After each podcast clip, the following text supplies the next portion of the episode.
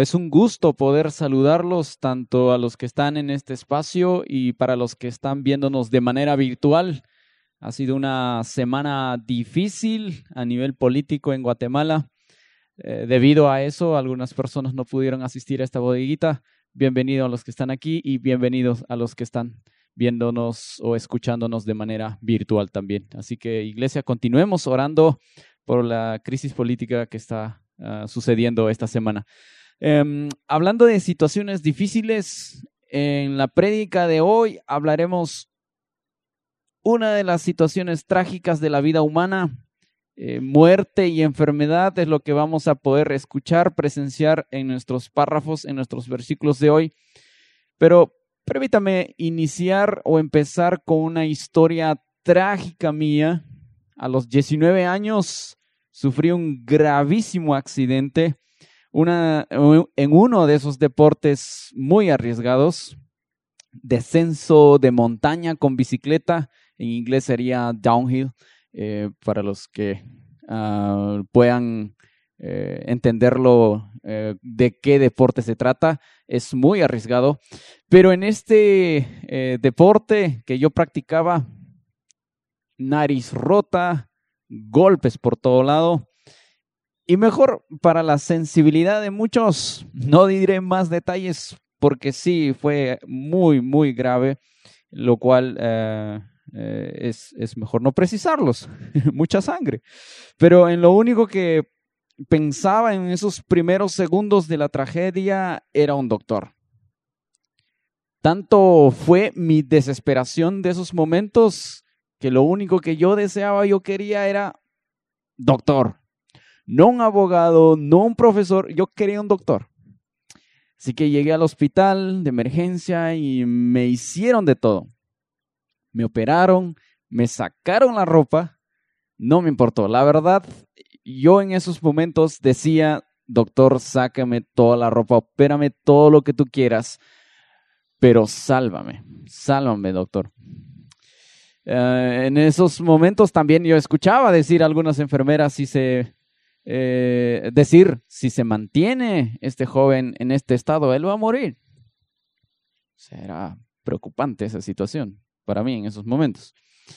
Así que en esos momentos decía, doctor, opéreme todo lo que tú quieras, pero sálvame la vida. De manera que mi confianza en esos momentos estaba en el doctor. Y, y me salvó la vida, me salvó la vida.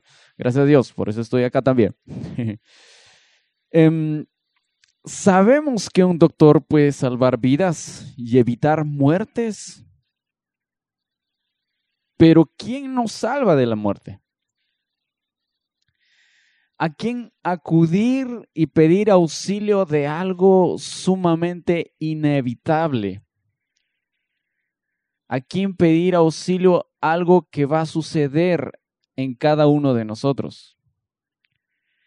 Así que hay algunas afirmaciones que tengo que hacer aquí antes de mostrar nuestra estructura del sermón. Una de ellas, yo puedo afirmar, no puedo salvarme por mí mismo de la muerte. No importa lo que yo haga, no importa si tomé clases de, de biología en la universidad, no me va a salvar. La única persona que me puede salvar en esos momentos es un doctor, porque él es o él está capacitado para poder salvar vidas. Otro es, en mi desesperación, no me importa si el doctor me quite toda la ropa para examinar mis golpes. No importa si él va a utilizar sus procesos, sus operaciones eh, que él crea que es conveniente. Lo único que quiero es que en mi desesperación él tome el control. Y así es en nuestro pecado. No importa lo que yo haga, no importa si estoy estudiando teología para salvarme, la única persona quien puede salvarme es Jesús. Y digo pecado porque la muerte y las enfermedades son consecuencias del pecado. Otra de las cosas que podemos afirmar es nuestro pecado debería desesperarnos. Y no, y no importa si me muestro vulnerable o, o expuesto, así que quitarse la ropa debería ser, o al menos la idea debería ser de que de esa manera deberíamos quitarnos nuestro orgullo y presentarnos a Jesús como nuestro verdadero Salvador y también confesando y teniendo confianza de que es eh, la autoridad para perdonar. Entonces, el día de hoy eh, tenemos tres puntos a tratar. El primero es, tú eres digno. Sí, iglesia, tú eres digno pero del castigo. Eso lo vamos a ver del versículo 1 al versículo 5. El, segundo punto va a ser, tú eres digno, pero salvado. Del versículo 6 al versículo 10. Y nuestro tercer punto es, Jesús da la salvación. Entonces, empecemos con nuestro primer punto. Tú eres digno del castigo. ¿cómo es que tú eres digno del castigo? Eso es contraproducente. Debería ser al revés. Es nuestro entendimiento. Un indigno debería recibir un castigo. No el digno. Así que iglesia, en este primer punto observaremos que tanto tú como yo somos verdaderamente dignos del castigo. Es decir, el hecho de que eh, el hecho de quién eres tú y lo que haces es digno del castigo eterno. Así que vamos a profundizar y deshilachar esta idea contraproducente para tenerlo eh, mejor entendido. Así que atentos aquí, eh, porque en nuestro pasaje de hoy vamos a hablar, vamos a presenciar la negociación más incoherente que vas a ver hoy entre dos personas. Entre la dignidad humana a cambio de ser salvados. ¿Quiénes son los que están eh, haciendo estas negociaciones? Es precisamente el anciano y Jesús. El anciano es quien busca hacer las negociaciones ante Jesús.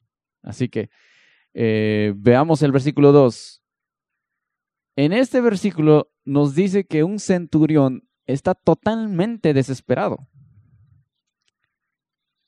Envía a unos ancianos de los judíos para pedir ayuda, pidiendo que viniera y salvara a su siervo amado que estaba a punto de morir.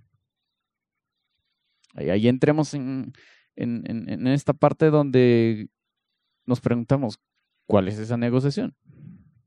Como ya hemos afirmado, la negociación era entre la dignidad humana a cambio de ser salvados. Ve al verso 14. Señor, venimos a ti por parte del centurión. Estoy parafraseando el versículo. Él necesita tu ayuda. Te rogamos que vayas a la casa del centurión y sanes y salves a su siervo porque está gravemente enfermo y a punto de morir.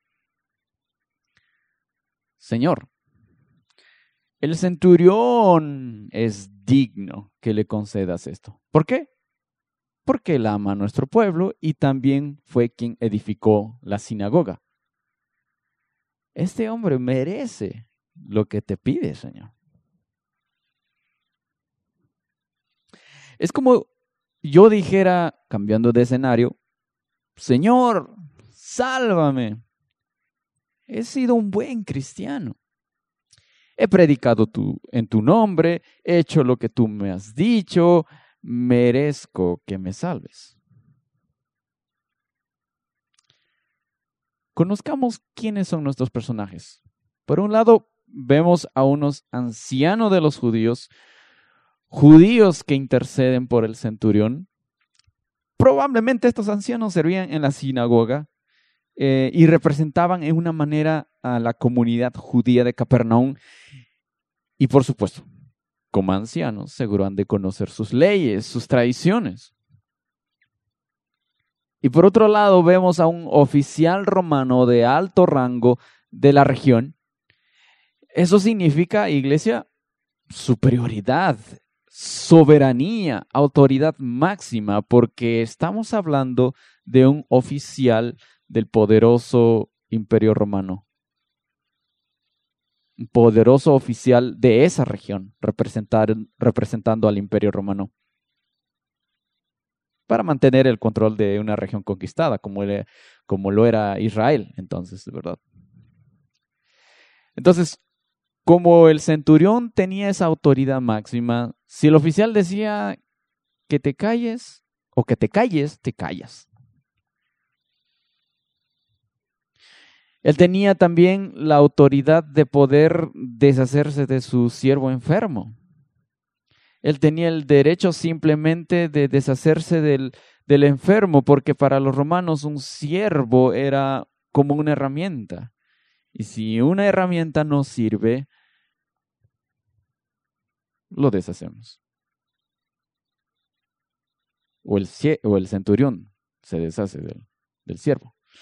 Pero lo que vemos aquí es que el centurión mm, se muestra de una manera diferente. Él tiene un afecto de estima para con su siervo. Él ama al pueblo judío cuando normalmente no es así. Eso no sucede. E incluso vemos a un oficial eh, quien edificó la sinagoga. Eso es totalmente rarísimo judíos y romanos eran como agua y aceite. No se llevaban bien. ¿Y por qué un oficial romano tendría que edificar una sinagoga? Entonces, al parecer, ante los ojos de los judíos y ante los ojos nuestros, o ante tus ojos, iglesia, el oficial es bueno, es digno, por supuesto que sí, pero en la perspectiva humana. Pero Dios, iglesia, lo que Dios ve es, eh, o desde un panorama más completo que nosotros, y lo ha plasmado en las escrituras, es que nosotros no somos buenos. Si tú emprendes un viaje a lo largo de las escrituras, desde el principio hasta el fin, vas a ver cómo el orgullo está enquistado en cada uno de nuestros corazones. Así que no hay manera que nuestras obras sean sinceras. A no ser que sean por el fruto del Espíritu Santo. Eso sí, a menos que tus obras sean en Cristo, que es diferente. Entonces, por un lado, vemos el corazón del hombre es orgulloso, que está en búsqueda de halagos constantemente. Y tratándose de la salvación, a lo mejor no puedes comprar tu salvación construyendo sinagogas, pero a veces puedes comprar tu salvación solo para encubrir tus culpas. En cosas menos pensadas para un cristiano puede relucir puedes presenciar que tu corazón sí busca negociaciones. Haciéndonos preguntas más simples, ¿cómo te acercas a la Biblia? ¿Por culpa? Uy, no leí mi Biblia. Se supone que soy un cristiano.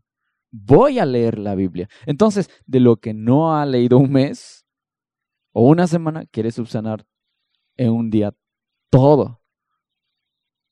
Y todo para no sentir culpa. Así que sin que te des cuenta ya estás viviendo por obras y no por fe.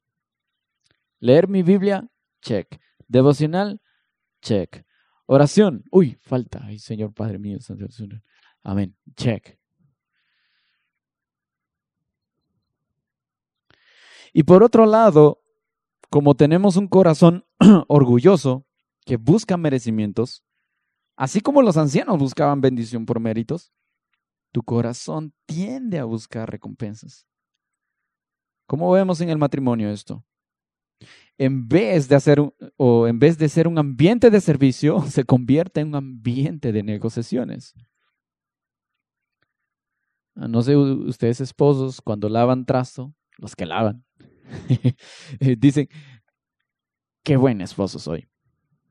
He lavado mis trastos, están limpiecitos, merezco, merezco ah, que, mi esposa me haga un buen desayuno. para contarles un poquito, eh, en estas semanas, mientras ah, redactaba el sermón, pensé en cómo mi orgullo se manifestaba en, el simple hecho de hacerles, uh, simple hecho de hacer masaje a mi esposa. Yo hacía o hacía masajes a mi esposa para recibir a cambio masajes también. Y no en el simple hecho de buscar servirla, complacerla. Entonces, familia, ¿Estás pensando que tus logros te definen? ¿Están tus obras negociando a cambio de recibir aprobación ante Dios? Deja de negociar. Tus buenas obras a cambio del perdón de tus pecados. Deja de negociar. Tus obras y mis obras no son suficientes comparado a la sangre derramada en la cruz de Jesús. Cristo ya ganó el favor de Dios a través de la muerte en el Calvario, en el Calvario. Él es el verdadero digno y nosotros los indignos por quien somos y hacemos. En otras palabras, tus obras no te salvan, porque no hay nada bueno en tu corazón, en mi corazón. Todos somos pecadores. Así que Romanos capítulo 3, versículo 10 al 12, preste atención aquí lo que dice iglesia. No hay justo ni aún uno. No hay quien entienda, no hay quien busque a Dios. Todos se han desviado aún se hicieron inútiles, no hay quien haga lo bueno. No hay ni siquiera uno.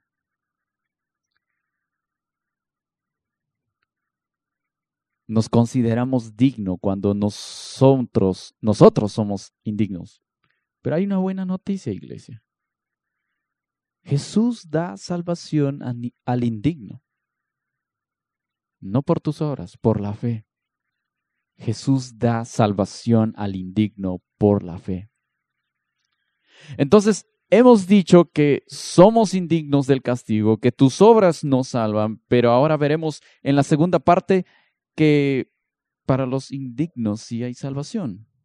Otra vez es contraproducente, como bien dijimos en el punto uno. Pero ahondemos más. ¿Qué quiere decir esto? Punto dos, eres indigno, pero salvado del versículo 10 al versículo 10. Perdón, del versículo 6 al versículo 10. ¿Cómo que un indigno puede ser salvado? Por gracia y por medio de la fe en Cristo. Sí. Entonces, en este punto nos ayudará a entender que lo indigno que somos, si tenemos esperanza en Cristo, porque Él salva a los indignos por medio de la fe. Solo confiando plenamente en Él, quien es verdaderamente digno. Podemos recibir gracia de salvación por medio de la fe. Estoy repitiendo nuevamente, por medio de la fe, por medio de la fe, porque es el único medio, no por tus obras. Iglesia, ¿ustedes recuerdan a Jesús en el sermón del Monte en Lucas capítulo 6, versículo 20, si recordamos. Saber qué dirá, ¿verdad? no, pero vamos a leerlo en estos momentos. Bienaventurados ustedes, los pobres, porque de ustedes es el reino de los cielos. Ahí nos vamos a preguntar, o tú te puedes preguntar en estos momentos, oye, pero el centurión es pobre. Él tiene todo. Él tiene poder, él tiene dinero, él tiene autoridad, él es un centurión romano, él no es pobre. ¿Por qué ángulo lo es pobre? Entonces preguntémonos, ¿qué es lo que realmente lo hace ser pobre? Respuesta, su carencia de valor como para llamarse digno. Es decir, sabe que espiritualmente hablando, el centurión, sabe que espiritualmente hablando no es nada. No tiene nada. Mucho menos tiene el poder para salvar a su siervo. Siendo oficial de la región de Capernaum. Yo me imagino al centurión decir, cuando Jesús está ya llegando a, punto de llegar a su casa, yo me imagino al centurión decir, soy pagano. Si el Señor viene a mi casa y entra, Él se va a contaminar. Iglesia, la cultura religiosa de esa época indicaba que un judío no debe entrar a la casa de un gentil porque era impureza. ¿Ves cómo un judío y un romano no se llevaban bien? Pero ahorita en estos momentos el centurión está reconociendo que es indigno. Lo que está sucediendo es que el centurión está reconociendo quién es Jesús ante él. En otras palabras, el centurión está diciendo, el que viene afuera es mayor que yo.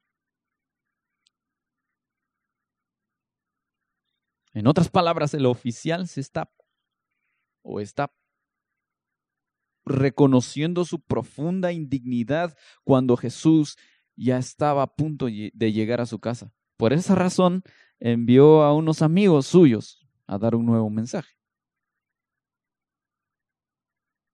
Señor, no te molestes más, porque no soy digno que tú entres bajo mi techo. Por eso ni siquiera me consideré digno de ir a ti.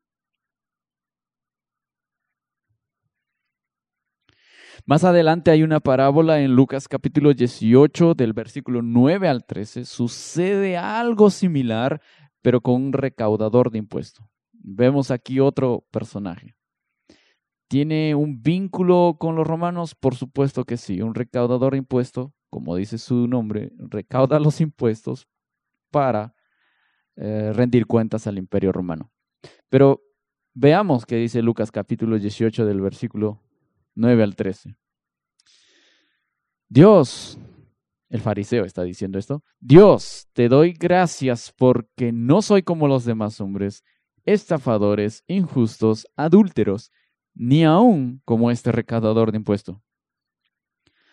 Yo ayuno dos veces por semana, doy diezmo todo lo que gano. Versículo 13 dice, el, pero el recaudador de impuestos, de pie y a cierta distancia, no quería ni, ni siquiera alzar los ojos al cielo, sino que se golpeaba el pecho diciendo, Dios, ten piedad de mí, que soy un pecador.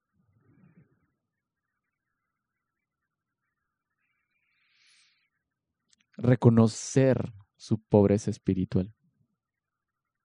¿Cómo reconocemos nuestra pobreza espiritual? Oremos. Pidamos al Espíritu Santo que nos muestre todos los días nuestra pobreza espiritual, que ni por nuestras obras, ni por nuestra capacidad podemos merecer la salvación, sino mostrándonos pobres espiritualmente. Roguemos al Espíritu Santo. Iglesia, ¿Te consideras merecedor de la gracia de Dios por quien eres o haces? A veces podemos decir, Señor, gracias por hacerme un buen cristiano. Eh, subo cada domingo cuatro pisos para que puedas, eh, para que pueda llegar a glorificarte, Señor. Fíjate en esto, Señor. Subo cuatro pisos. Soy misionero a tiempo completo, así que, Señor, gracias. Básicamente es lo mismo que está diciendo el fariseo. O mejor hagámonos una, una pregunta de escaneo. Piensa, iglesia, piensa en algunas cosas específicas, que te hacen eh, sentir superior a los demás. Aquí en esta iglesia hay contextos eh, hablando eh, de, en matrimonio. Piensa en las cosas específicas que te hace sentir superior a, a tu esposa o a tu esposo. No, pero ya le dije que ella se, se cree superior. No, no, no, iglesia. Tú evalúate. Jóvenes. Yo, mi persona, mis pastores. Necesitamos ayuda, ¿verdad? ¿Sabes por qué necesitamos ayuda? Porque más que pobres, pobres en espíritu, somos ricos en orgullo. corramos a Jesús. Porque Jesús salva al indigno por la fe.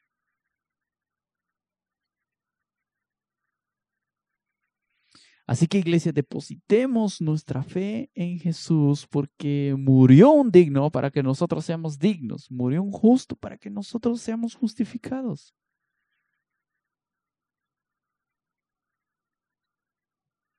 La fe nos enseñó nuestra cuán profundo es nuestro pecado y cuán santo es nuestro Dios. Y ahí es nuestra necesidad de correr a Cristo, que por medio de Él podemos llegar al Padre, por medio de su sangre, por medio de su sacrificio, no, no de nosotros, sino en Jesús, podemos llegar al Padre. Así que iglesia, recordemos que nuestro orgullo busca restar importancia al pecado, busca echar la culpa a los demás. En otras palabras, no es pobre en espíritu y carece de fe. Roguemos al Espíritu Santo que nos muestre nuestro orgullo. Pero en cambio los pobres de corazón saben eh, que no tienen nada que dar, eh, no tienen los recursos tampoco para salir de su condición. Por eso Iglesia, debemos poner nuestra fe en Jesús para recibir su gracia. La gracia del perdón de pecados, la gracia de recibir la salvación.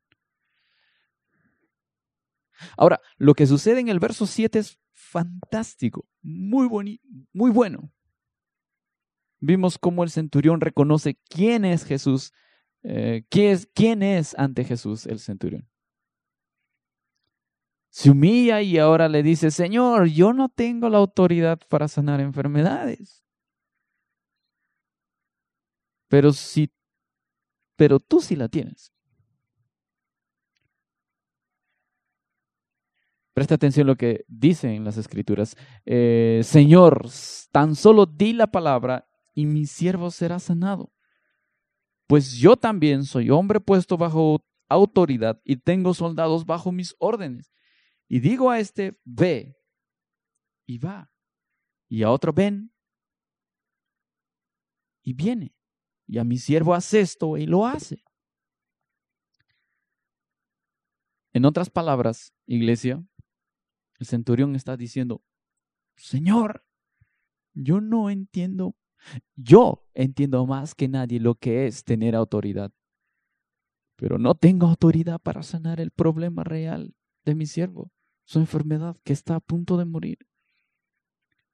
Quien tiene ese poder, quien tiene esa autoridad, eres tú. Por eso confío plenamente en ti como mi autoridad soberana de todas las cosas.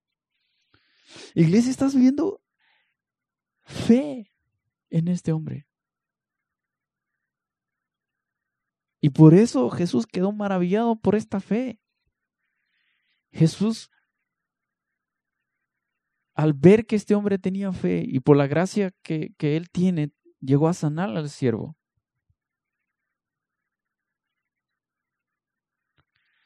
De manera que Jesús tiene la autoridad de sanar todo, iglesia. El pecado y las consecuencias que éste trae. ¿Qué consecuencias trae el pecado? La enfermedad, la muerte. Él tiene toda autoridad para sanar, restaurar, y hacer en este tiempo cuando Él vuelva. Iglesia, no significa que no, no podemos ver eh, milagros de sanidad en estos tiempos, pero no podemos forzarlo. Si es la voluntad del Señor, va a sanarlo. Pero una cosa es segura, que cuando Él vuelva, todo, todo pecado será destruido.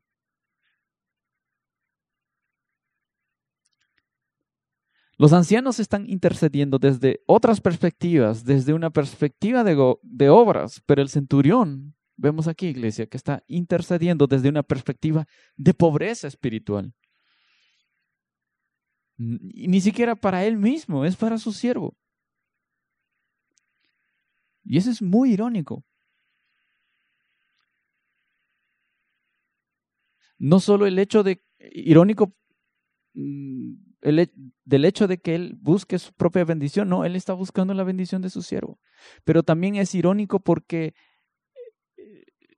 el, centurión no conoce la, las leyes, pero sí muestra su pobreza espiritual y reconoce la autoridad de Jesús. Y los ancianos, quienes sí conocen la ley, no muestran su pobreza espiritual ni mucho menos reconocen su autoridad. Así que iglesia, el hecho que, el hecho que tú tienes tu Biblia en tus manos no garantiza que seamos pobres en espíritu. Roguemos al Espíritu Santo que nos muestre nuestra pobreza espiritual. Roguemos al Espíritu Santo que te muestre tu pobreza espiritual.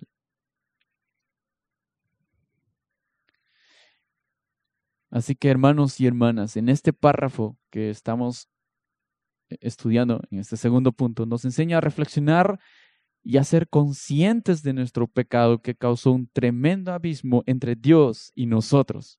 Y la única manera de cruzar o de poder cruzar ese abismo es confiando plenamente en Jesús, quien tiene la autoridad verdadera y el poder para acceder al Padre. Y solo los y solo los eh, pobres en espíritu pueden cruzar. De manera que Jesús da salvación al indigno por la fe. Jesús da salvación al indigno por la fe. Y así entramos al último punto. Punto 3. Tú eres salvado por el digno. Versículo 17, al versículo 11, perdón, al versículo 17. En este punto entenderemos que por la gracia de Dios, nuestra fe depositada en Él, no en las, no en las eh, mejores estrategias humanas, no en el gobierno, sino en Él. Solo en el verdadero digno. Solo en, eh, en quien vivió en este mundo sin mancha, sin pecado, en quien venció la muerte.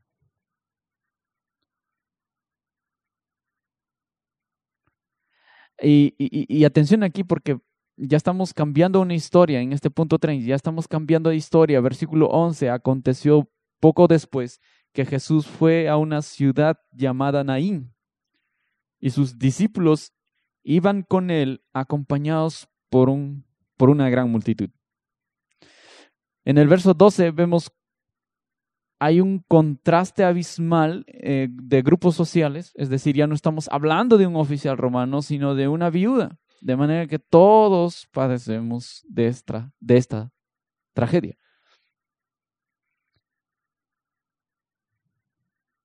Así que tus pecados son serios, son problemas serios y necesitan una solución real, urgente. Y eso es y solo podemos encontrarlo en Jesús.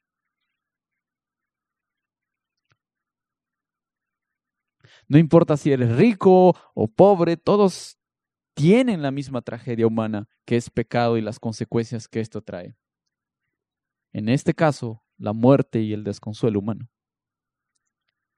Versículo 12. Y cuando se acercaban a la puerta de la ciudad, sacaban fuera un grupo, afuera a un muerto, hijo único de su madre, y ella era viuda. Y un grupo numeroso de la ciudad estaba con ella. Versículo 3. Al verla, el Señor tuvo compasión de ella y le dijo, no llores. ¿No llores? Iglesia, ¿cómo no va a llorar? Se acaba de perder al único hijo y, además era viuda. A su hijo único, que era joven. Eso duele. Es una pérdida muy dolorosa que puede experimentar una madre. Y era viuda. Experimentó doble, tragedia de muerte en, su vida por su esposo y ahora su hijo y ahora no tiene protección porque acaban de morir las únicas personas quien, que, quien podría o recibir protección de su esposo y su hija, y su hijo, perdón. Y para, esos, para, para ese tiempo era equivalente a una persona desprotegida. Ser viuda era una persona desprotegida, abandonada. Tiene mucho que llorar. Pero iglesia, quien está delante de la viuda y le dice que no llores es Jesús. Y solo es y solo y quien está delante es Jesús quien tiene la autoridad para decir no llores. Porque él es la persona quien da vida al muerto. Iglesia, tú no puedes ir a un velatorio y decir no llores a alguien que sufre. Porque tú simplemente no puedes resucitar al muerto, pero Jesús sí tiene esa autoridad. Es Jesús. Es Jesús quien dice, bienaventurados, alégrense ustedes los que lloran, porque reirán. Porque el Evangelio de las buenas noticias en estos momentos, iglesia, está delante de ella. El Salvador, el restaurador de todas las cosas pero también quien siente compasión para los pobres de corazón. Así que iglesia, no estamos aquí reunidos cada domingo glorificando a alguien que no pudo vencer a la, muerte. Cada, cada gobierno de este mundo muere. Tu orgullo muere. Tus mejores deleites mueren a quien nosotros estamos glorificando aquí cada domingo y por supuesto cada día de las semanas deberíamos glorificar a Jesús. Pero a quien estamos glorificando es a Jesús quien venció a la muerte porque es autor de la vida misma. Eso es gloria a Dios. Eso es alabanza. Versículo 14, y acercándose tocó el féretro, y los que lo llevaban se detuvieron, y Jesús dijo, joven, a ti te digo, levántate. El que había muerto se incorporó y comenzó a hablar, y Jesús se lo entregó a su madre. Es la primera vez que Lucas registra aquí resucitando a alguien. Y también podemos ver en estos versículos que al ver resucitar a alguien se asustaron. Yo me asustaría.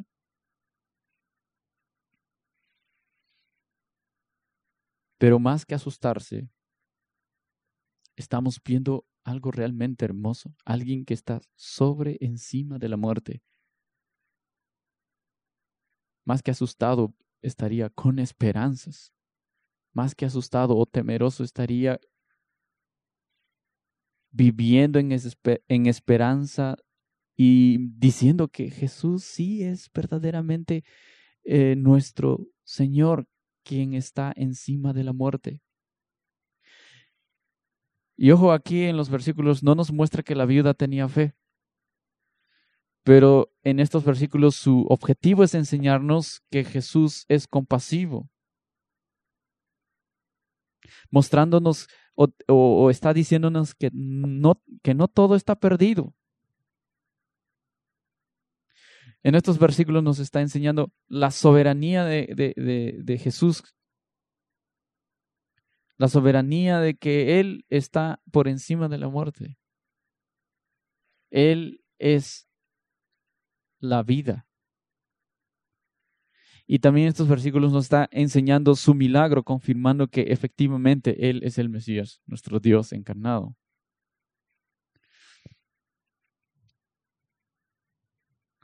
Así que iglesia, lo que estamos observando es el señorío de Jesús sobre la muerte. Pero también estamos observando que la muerte es real. Nadie se escapa de la muerte. Es el paso que vamos a tomar todos. Cada uno en su determinado tiempo. Es trágico escuchar esta situación. Por supuesto, da miedo, da temor. Pero para los que están en Cristo, vivimos en esperanza que no es el fin. Iglesia, también es importante precisar esto, que uno de los fines de la escritura no es causar miedo, sino más bien las escrituras nos ayuda a mostrar nuestra condición como persona, como humanos, como pecadores y las consecuencias que esto trajo. Pero también nos muestra que hay esperanza en Jesús. Así que no podemos vivir en temor, en miedo, sino en esperanza y en gozo que solo trae Jesús. La viuda ha perdido todo lo que tenía y Jesús la ve con compasión.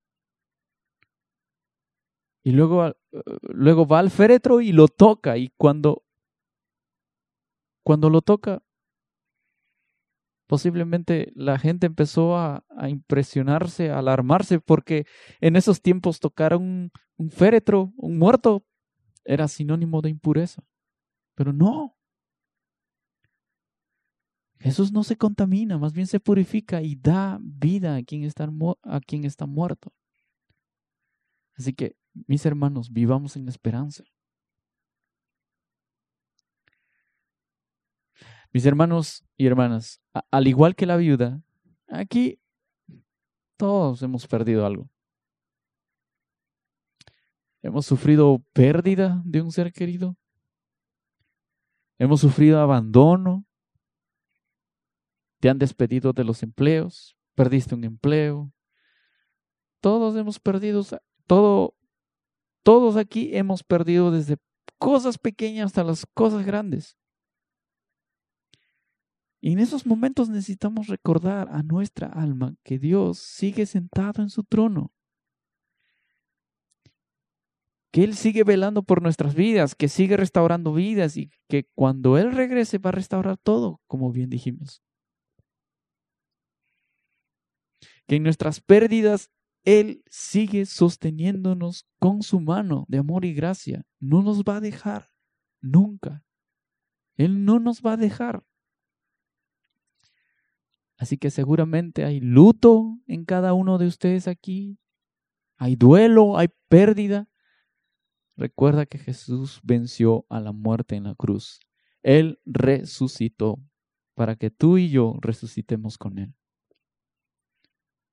Es por eso que Jesús nos invita a vivir con esperanza nuevamente.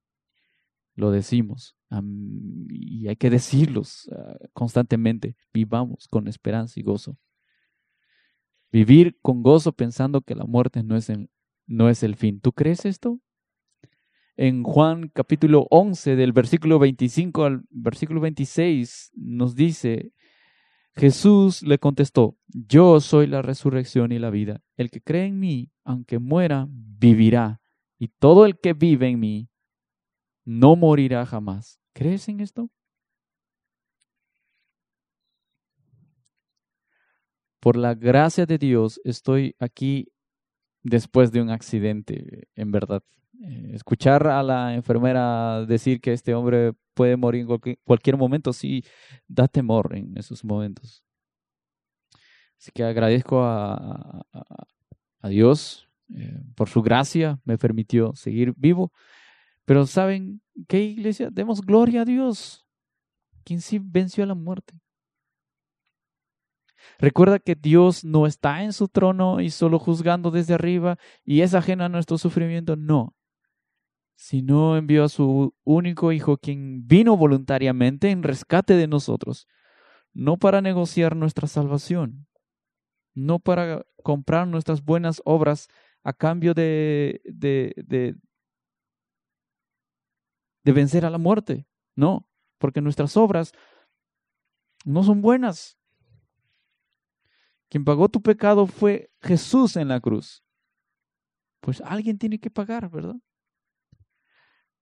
¿Pagas tú por tus pecados por la eternidad o paga la sangre de Jesús? De cualquier modo, alguien tiene que solucionar este desastre. Pero cuando vienes a Cristo por misericordia, amor y ayuda en tu angustia y pecado, recuerda que Él tiene compasión. Así como lo tuvo por el centurión y la viuda. Jesús da salvación al indigno por la fe.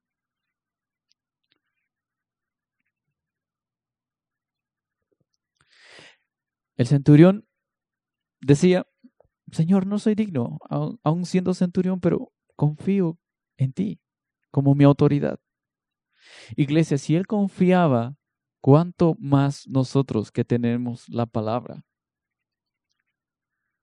acudamos a las escrituras, así como el, eh, centurión escuchó o oyó de Jesús y puso su confianza en él. Acudamos a las escrituras para conocer más y más a Jesús. Hay incertidumbres políticas en Guatemala, eso trae ansiedad. Y hay pérdidas de trabajo, como bien decíamos, algo, hemos perdido todos. Pero confiemos en la autoridad de Jesús.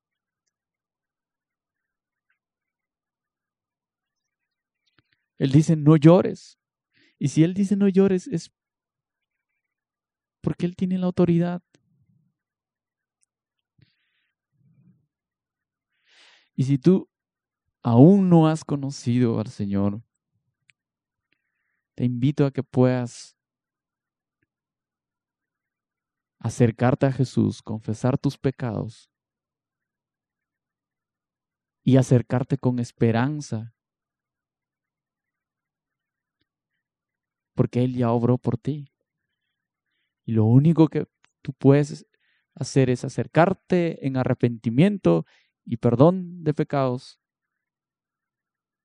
y depositar tu confianza plenamente en Él.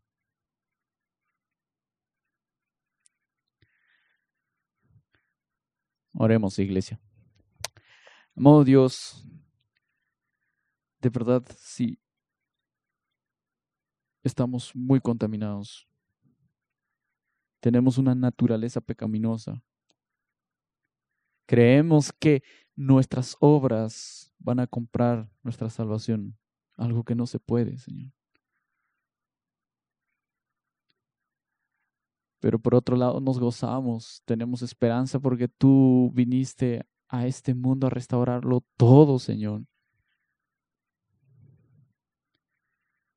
Y ayúdanos a ver nuestra pobreza espiritual todos los días, Padre, por medio de tu Espíritu Santo. Ayúdanos a ver que mm, por nosotros mismos no podemos salvarnos. Ayúdanos a, todos los días a recurrir en tu palabra y mostrarnos cuán necesitamos estamos o cuán necesitados estamos de ti, Señor. Todo esto oramos en el nombre de tu Hijo amado Jesucristo Jesús. Amén.